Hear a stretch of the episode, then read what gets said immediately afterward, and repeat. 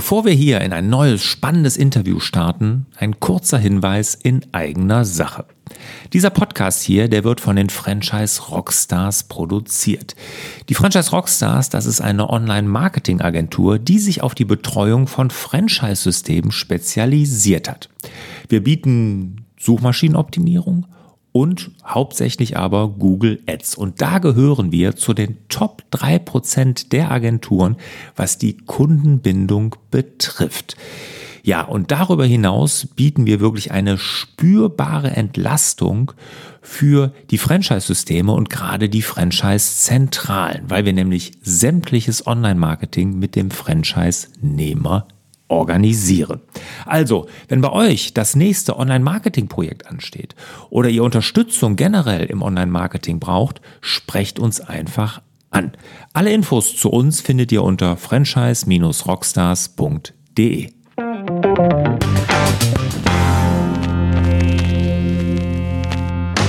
Hallo und herzlich willkommen zum Franchise Rockstars Podcast. Mein Name ist Lars Bobach, ich bin Gastgeber und Moderator der Show.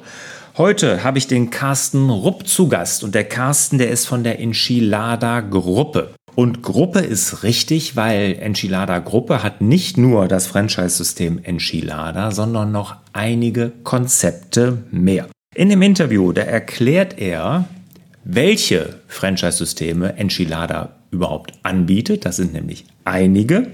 Er erklärt auch, welche möglichen Partnerschaften es gibt. Also sie bieten nicht nur das reine Franchising an, sondern es gibt auch andere Partnerschaftsmodelle, insgesamt vier Stück. Die stellt er vor. Das finde ich wirklich auch sehr interessant, gerade für diejenigen vielleicht, die finanziell nicht so gut ausgestattet sind und da vielleicht Hilfe brauchen. Das bieten sie nämlich da in diesen Partnerschaftsmodellen an. Und ganz interessant fand ich das Online-Marketing-Tool, was er zum Schluss vorgestellt hat. Das kannte ich noch nicht. Das ist garantiert nicht nur für Gastrobetriebe oder Franchise-Systeme in der Gastro interessant, sondern für jeden, der gerne gute Bewertungen hat. Hört am besten in das Interview direkt einmal rein.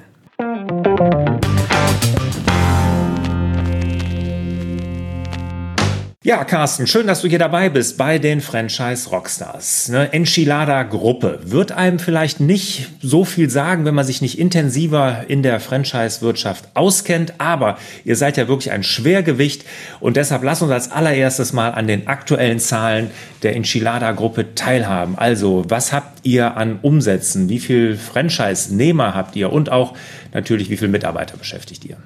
Ja, also hallo Lars, schön, dass ich dabei sein darf. Also bei uns in der Enchilada-Gruppe, wir haben ähm, inzwischen 88 ähm, Betriebe. Ähm, davon haben wir 62 Franchise-Nehmer. Also es haben auch einige Franchise-Nehmer mehrere Konzepte von uns, was auch eins äh, unserer Stärke ausmacht. Und von den Umsätzen, ähm, ja, 2021 ist ich ein Bekannter, hatten wir ein schwer, schweres Jahr. Da haben wir 88,7 Millionen Euro gemacht. Vielleicht mal zum Vergleich, vor der Pandemie hatten wir 127 Millionen Euro Umsatz bei uns in der Enchilada-Gruppe. Mhm. Ja, Mitarbeiter äh, komplett in der Gruppe haben wir 1300. Toll, beeindruckende Zahlen und ich glaube ja, wenn die Pandemie ist, sind ja die Anzeichen da, dass sie sich langsam aber sicher dem Ende nähert, dann hoffe ich mal, dass ihr da auch wieder zur alter Stärke oder noch stärker dann zurückkommt.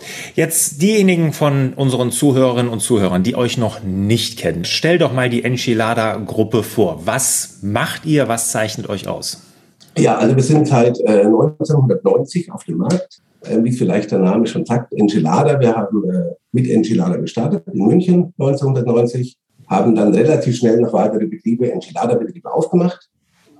Und dann kam irgendwann mal ein Kollege auf uns zu in Karlsruhe und hatte gegenüber vom Enchilada ein ganz tolles Objekt. Das äh, wurde frei, aber wir waren schon mit Enchilada vor Ort. So ist dann ein neues Konzept dazu gekommen mit Besitos und so kamen im Laufe der Jahre immer weitere Konzepte dazu. Ähm, unter anderem Aposto, also steht für Italienisch. Dann haben wir unser Wilma Wunder, unser neuestes Baby, das ist ein ganztages Kaffeekonzept. Dann haben wir mit ein paar Kollegen zusammen das Burger Hard äh, mit ins Leben gerufen, beziehungsweise sind bei uns mit in die Enchilada-Gruppe gekommen. Ja, und wir haben verschiedene deutsche Einzelkonzepte, von Lenas Wirtshaus bis großen Ratskellern oder ein Karls Brauhaus in Stuttgart, sodass wir auch quasi die deutsche Gastronomie abdecken. Also im Großen und Ganzen, wir haben Italiener, äh, wir haben Mexikaner, wir haben Ähm, ja, ein Tapas-Konzept, wir haben deutsche Konzepte und natürlich unser Mexikaner mit Enchilada. Die große Stärke, denke ich mal, bei uns ist, ähm, ja, wenn ein Franchise-Nehmer sich in der Stadt Enchilada zum Beispiel aufmacht, hat er einfach grundsätzlich die Möglichkeit, noch andere Konzepte von uns aufzumachen. Also da heben wir uns, glaube ich, ganz stark von den Kollegen ab. Ja, da ist halt nicht nur ein Konzept in der Stadt möglich, sondern einfach mit unserem kleinen Bauchladen, sage ich mal, einfach verschiedene Konzepte in der Stadt. Okay, also ihr habt aber von den Franchise-Systemen, diesen Konzepten, die sind alle im Food-Bereich. Alle im Food-Bereich, ja. Also das sind Wie viel sind es insgesamt? Kannst du das verraten? Wie viele unterschiedliche Konzepte habt ihr da? Also fünf, fünf verschiedene Konzepte haben wir. Ah, okay. Genau. Mhm. Wie ist es denn dazu gekommen? Wieso habt ihr euch nicht einfach auf Enchilada fokussiert, hat gesagt, das pushen wir mal richtig? Wie, wie kam es dazu, dass, dass ihr gesagt habt, das diversifizieren wir so weit? Ich meine, klar, das erste habe ich verstanden, gegenüberliegend direkten äh, Geschäft, was ihr euch nicht entgehen lassen wolltet. Aber ich meine, danach kamen ja noch viele andere mehr. Wie, wie ist es dazu gekommen? Ja, also wir waren, wir waren sehr erfolgreich mit unserem Enchilada-Konzept und es kamen dann halt wirklich sehr viele äh, ja, äh, Eigentümer von Immobilien auf uns zu, die natürlich dann gerne mit uns auch was machen wollten. Und wenn wir schon eine Enchilada in der Stadt hatten, dann sagt man, ja gut, wir haben schon einen Betrieb, also leider nicht. Und so kam dann damals, so als die Italiener so ein bisschen auf, aufkamen, so mit großen äh, Konzepten, haben wir gedacht, Mensch, Italienisch ist ein riesengroßer Markt, können wir auch machen. Und so haben wir uns dann auch ans Aposto gewagt. Dann äh, waren wir ja sehr abendlastig mit Enchilada, auch Aposto. Und hatten schon immer so ein bisschen diesen Kaffeegedanken im Hinterkopf, einfach mal die Gastronomie von morgens bis abends zu bespielen. Ähm, so kam dann die Wilma Wunder mit einem Ganztages-Kaffeekonzept. Ja, und so sind nach und nach die ganzen Konzepte gewachsen. Ähm, und wie gesagt, zum Schluss jetzt auch der Burger halt vor ein paar Jahren haben wir gesagt, okay, Mensch, da müssen wir doch auch irgendwie dabei sein. Und die Kollegen hier aus Würzburg, die ja Burger Hut hatten, haben wir gesagt, Mensch, äh, wir wollten auch groß werden, dann haben wir mit denen gemeinsam ja auch die Burger Hut Franchise gegründet. Und so ist es im Laufe der Jahre einfach gewachsen. Viele Vorteile natürlich für unsere Franchise-Nehmer, dass sie einfach mehrere Konzepte zur Auswahl haben. Natürlich für uns auch ein bisschen Aufwand, klar. Wir haben nicht nur ein Franchise-Handbuch, sondern wir haben halt fünf Franchise-Handbücher. Ja. ja, ja. fünf Wahrbücher. Da steckt natürlich schon ein großer Aufwand dahinter. Aber ja, durch das können wir natürlich unser Einkauf bündeln, haben viel mehr Umsatz und können dementsprechend natürlich auch ein bisschen anders auf dem Markt auftreten, wenn es in Verhandlungen geht oder sowas. Ne? Hm. Ja, ja, klar, klar. Wie viel von euren Franchise-Nehmern haben denn mehrere Betriebe aus unterschiedlichen Bereichen? Also aktiv als Geschäftsführer sind es um die sechs Franchise-Nehmer, die quasi in ihren Städten quasi unterschiedliche Konzepte haben.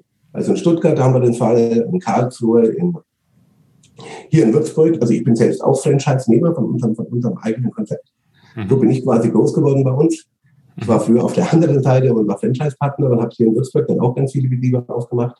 Also in den größeren Städten ähm, haben wir meistens immer einen Franchise-Partner, der dann mehrere Konzepte macht.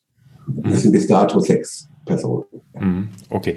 Und ähm, es hört sich so an, äh, ihr seid mehr im Süden aktiv. Ne? Du hast jetzt hier Würzburg, Stuttgart, Karlsruhe. Also im Süden von Deutschland, da ist eure Stärke zurzeit noch. Ja, also wir kommen aus dem Süden. Die Firma kommt, wie gesagt, aus München. Sind aber jetzt im Laufe der Jahre natürlich auch hoch in den Norden gewandert. Also unter anderem jetzt auch Köln, Düsseldorf vertreten. Sind auch oben in Bremen. Äh, da sind wir auch schon lange Jahre. Mhm. Aber wir wachsen so ein bisschen aus, oder kommen aus dem Süden heraus und wachsen so aus dem Süden heraus, ja. Mhm. Jetzt würde mich mal interessieren, wie ist denn die personelle Aufstellung oder wie gesellschaftliche, können wir eher sagen. Du sagst, du warst erst auf der anderen Seite. Wer sind denn die Gesellschafter der Enchilada-Gruppe und was ist genau deine Funktion da? Ja, also wir sind vier Gesellschafter, also vier Inhaber. Das Ganze hat angefangen mit dem Hermann Weifenbach, der 1990 das Enchilada gegründet hat. Ähm, dann kamen im Laufe der Jahre natürlich weitere Gesellschaften hinzu. Das eine ist der Thorsten Petersen, der schon lange dabei ist, der bei uns im Haus ja komplett äh, die Verwaltung macht im Büro und unser Franchise-Büro verwaltet. Dann gibt es noch auch noch einen Carsten, den Carsten Rüdiger, ehemaliger Bankvorstand, der bei uns die ganzen Finanzen verwaltet. Hermann, der Firmengründer, macht das ganze ja, operative, so die Abwicklung und Konzeptentwicklung. Und ich, ich äh, kümmere mich um das Thema Expansion, Bau und Franchising bei Recruiting. Okay. Und dann haben wir noch im operativen Bereich den Daniel Gantenberg, der mit in der Geschäftsführung sitzt und das ganze operative Geschäft macht. Okay. Super. Also du bist da Mitgesellschafter, aber erst von der anderen Seite eingestiegen. Also du warst erst Enchilada Franchise-Nehmer und bist dann zum Franchisegeber gewechselt. Ganz genau, ganz genau. Ich habe ganz klassisch mal einen eigenen Betrieb aufgemacht 2004 und bin dann auch mit unseren Konzepten mehr oder weniger Nordbayern gewachsen. und hatte dann die Möglichkeit, mit ins Unternehmen einzusteigen und bin jetzt seit sieben Jahren mit drin arbeiten. Also bei uns ist grundsätzlich mal alles möglich in der Gruppe und da glaube ich nach wie vor fest dran. Also wir suchen immer gute Mitarbeiter. Ja, ja, sehr, sehr schön. Da haben wir uns relativ gleichzeitig, weil ich habe auch 2004 mit meinem ersten Franchise-System mich selbstständig gemacht. Ja, da sind dann ein paar Parallelen. Sehr schön. Das freut mich. Jetzt erzähl doch mal unseren Hörerinnen und Hörern, wonach ihr guckt bei euren Franchise-Nehmern. Ich habe natürlich mich ein bisschen vorbereitet hier äh, auf dieses Interview, habe gesehen, ihr bietet ja die unterschiedlichsten Konzepte und wenn ich das richtig gesehen habe, ja nicht nur Franchising an sondern erzähl doch mal über das, was ihr anbietet. Also grundsätzlich, grundsätzlich, ähm, wir suchen nicht nur unbedingt den Gastronomen. Natürlich wäre es schön, wenn gastronomische Erfahrung da ist und äh, der Bewerber oder der Franchise-Nehmer schon in der Gastronomie gearbeitet hat. Aber heutzutage ist es natürlich schon wichtig, auch ein bisschen dieses ganze finanzielle und, und, und wirtschaftliche im Hintergrund zu haben.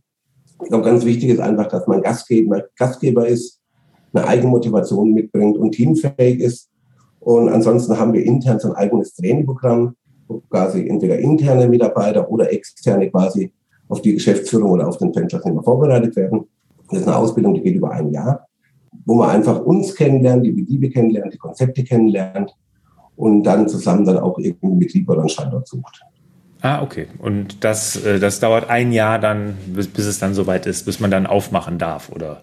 Ja, also wie gesagt, das Denkprogramm geht ein Jahr. Es kommt natürlich immer auf die Qualifikation an äh, von der Person. Es kann auch durchaus schneller gehen. Wir haben auch Kollegen, die haben natürlich schon einen anderen eigenen Betrieb oder Gastronomiebetrieb, sodass er dann nicht unbedingt dieses Jahr komplett durchlaufen muss. Aber in dem Jahr lernt man uns einfach richtig kennen und lernt auch nochmal, denke ich mal, recht viel dazu, was Personalführung und die ganzen Dinge ja, wo, wo, wonach guckt ihr denn? Also du sagst, du musst jetzt nicht unbedingt aus dem Gastronomiebereich kommen, ähm, kann also auch ein Quereinsteiger sein. Wonach schaut ihr denn da genau? Was, was sind denn so, ich sag mal, äh, Eigenschaften, Stärken, die er mitbringen muss?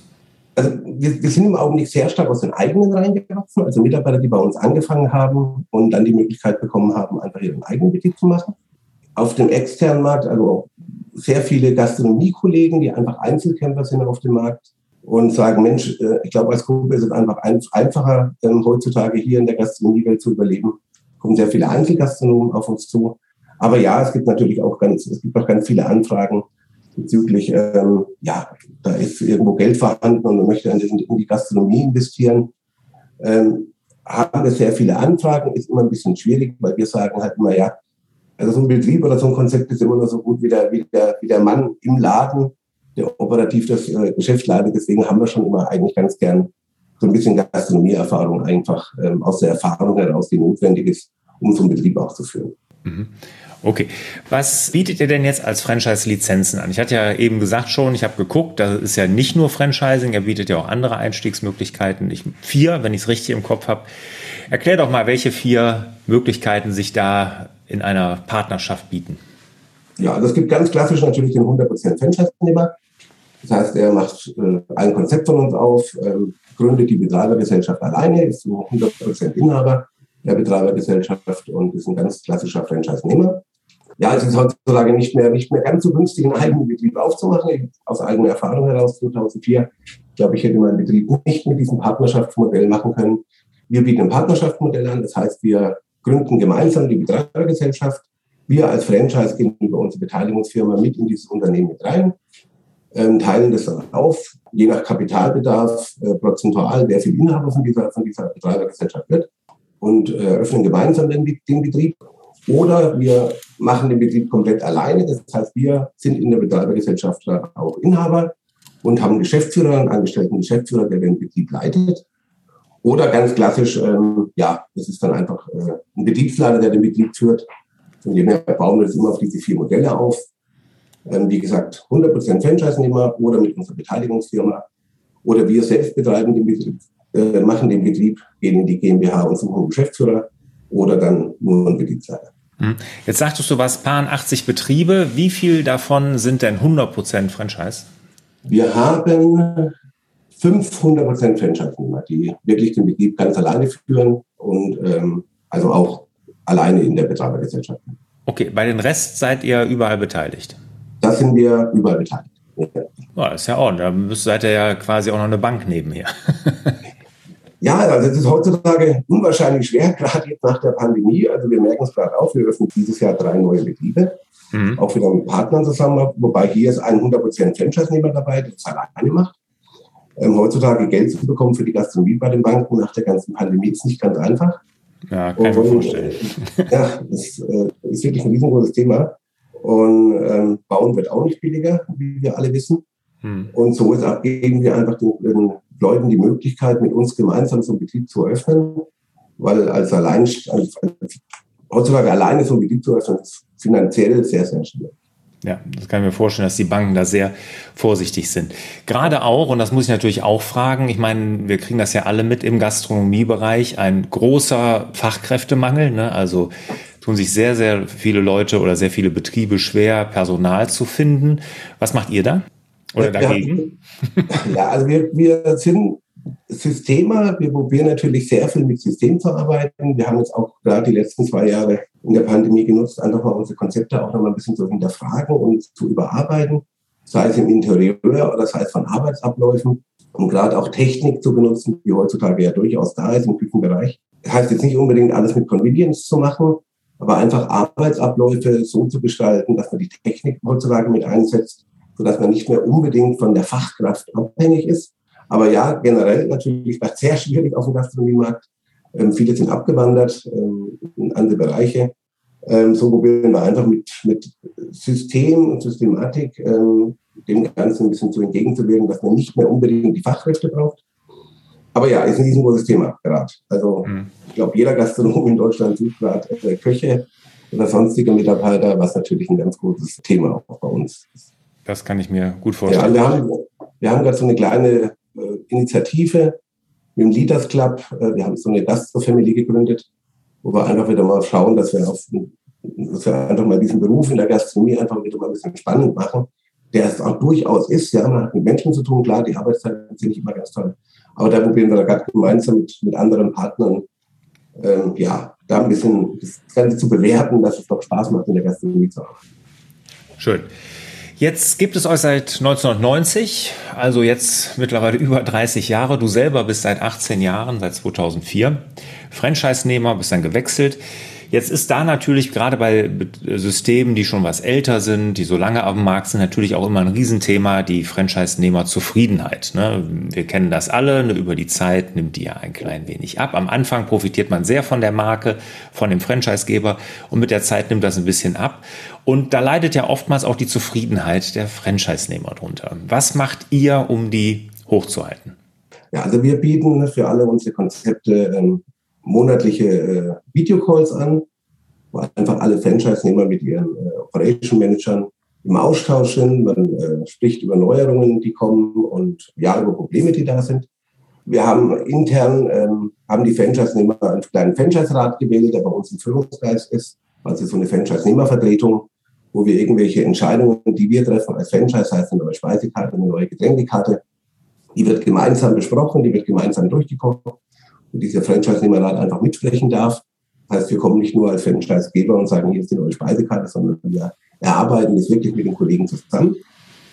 Wir haben einmal im Jahr ein ganz großes Geschäftsführertreffen. War leider die letzten zwei Jahre auch nicht. Dieses Jahr haben wir uns wieder getroffen, alle zusammen auf Mallorca, ähm, sind dann eine Woche lang zusammen im Hotel, machen Meetings, Workshops. Ähm, für jedes Konzept geht das neue Jahr durch, sprich die neue Speisekarte durch, sodass wir eigentlich immer sehr nah an unseren Franchise-Nehmern sind ist, denke ich mal, auch verdammt wichtig. Gerade die letzten zwei Jahre waren wir auch sehr eng im Austausch. Einfach die ganzen, äh, ja, was da alles an Regeln waren oder Updates waren, dass man die einfach besprochen hat. Und dass wir eigentlich nicht nur irgendwie die strengen Vorgaben machen, sondern wir probieren immer so ein Miteinander mit unseren Franchise-Nehmern zu machen, wo wir auch wirklich sehr gute Erfahrungen gemacht haben. Und eigentlich, denke ich mal, da wirklich so, ein, so eine kleine Familie sind eigentlich bei uns. Mhm. Und wir haben noch Kollegen dabei, die sind, wie gesagt, seit 25 Jahren schon Franchise-Nehmer bei uns. Und äh, da klappt die Kommunikation eigentlich hervorragend. Schön.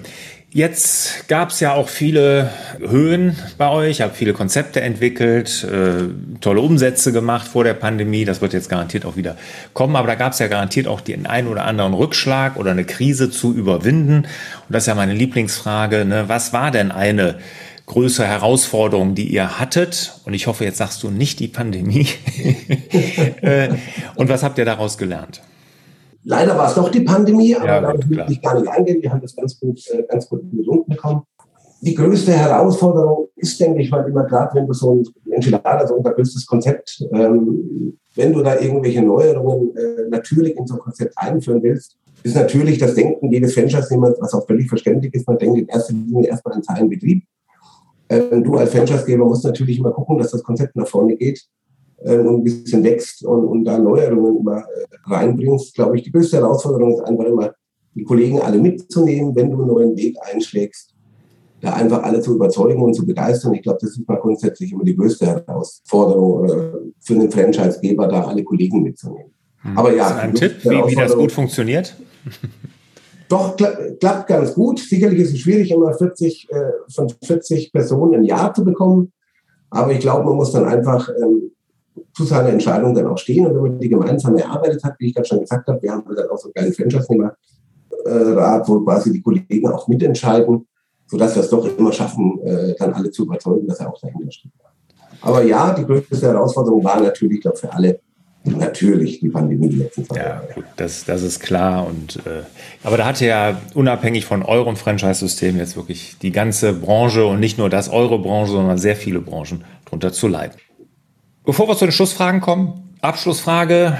Was ist in Zukunft von euch zu erwarten? Welche Visionen habt ihr? Was für Projekte geht ihr an? Macht ihr noch andere? Zehn Systeme wollt ihr auf den Markt bringen?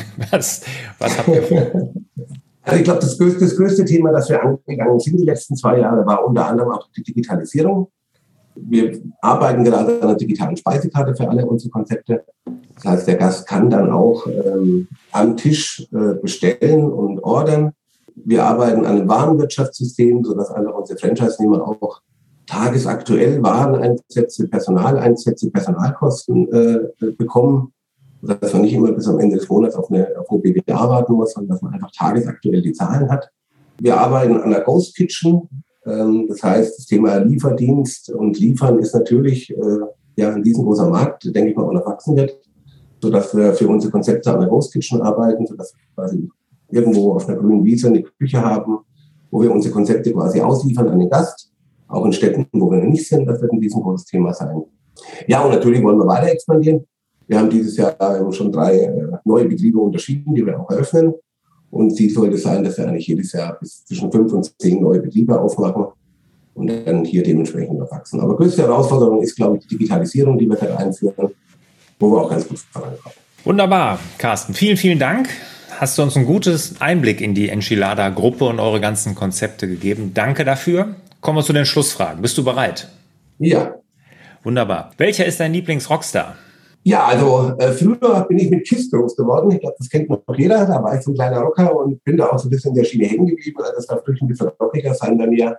Und äh, ja, meine Lieblingsband ja, ist oder war Kiss. Okay, super. Ich hatte jetzt gedacht, weil ich meine, das hören jetzt die Hörerinnen und Hörer können das nicht sehen, aber hinter dir steht ja eine Karnevalsmütze, ja. auf die ich die ganze Zeit gucke. Ich dachte, du sagst jetzt irgendwas. Hier im Kölschen haben wir natürlich viele Karnevalsbands, dass du da irgendwie drauf kommst. Aber aus Würzburg ist, ist der Karneval so stark? Ja, also wir sind, wir sind äh, also von Nordbayern beziehungsweise von Süddeutschland sind wir so der größte Karnevalsverein. Hier ist Würzburg eigentlich ganz vorne mit dabei. Wir haben den größten Faschingszug. Aber ja, mein Herz schlägt auch ein bisschen in Köln. Ich habe meinen zweiten Wohnsitz in Köln und bin da okay. auch ein kleiner Jack und bin okay. bei uns hier in Würzburg im äh, Faschingsverein. Äh, Alles klar. Aber eine, eine, die Höhner oder irgendeine hier eine Kölsche Karnevalsband ist es jetzt nicht. Hört, hört man natürlich auch gerne, ja, aber äh, so von früher her bin ich so ein kleiner. Von Kiss, genau, genau. Haben die jetzt, haben die eigentlich auch ein Revival? Ich meine, das macht ja mittlerweile jeder. Gibt es die auch wieder? Ähm, die wollten eigentlich letztes Jahr ein Konzert nochmal geben, das wurde leider abgesagt. Ich weiß nicht, ob sie nochmal auf Tour gehen. ah, okay. Aber ich würde sie gerne noch mal sehen. Ja. Schön. Welches Buch hat dich als Unternehmer oder als Mensch am meisten geprägt? Ja, ich bin jetzt eigentlich nicht so der große Leser. Also wenn ich mal lese, dann mache ich das im Urlaub und dann lese ich einen Thriller oder einen Krimi, um einfach mal meinen Kopf auszuschalten. Ähm, von dem her ist es gar nicht so das Buch, aber ich glaube, was mich unwahrscheinlich geprägt hat, war einfach ähm, ja, ich hatte auch mal eine Tauchschule und ich glaube, das Leben hat mich am meisten geprägt, einfach mal mit anzupacken. Also von dem her, ein Buch war es nicht so richtig. Ich glaube einfach meine, meine Ausbildung und Lebenserfahrung mit einer Tauchschule und Selbstständigkeit im Ausland da mal hinzulangen und äh, ja, das hat mich, glaube ich, so am meisten geprägt. Lebenserfahrung, sehr schön. Wir, die Franchise Rockstars, sind eine Online-Marketing-Agentur. Deshalb natürlich auch meine Frage, mit welchem Online-Marketing-Tool habt ihr als Enchilada-Gruppe den meisten Erfolg? Was kannst du anderen Franchise Rockstars empfehlen?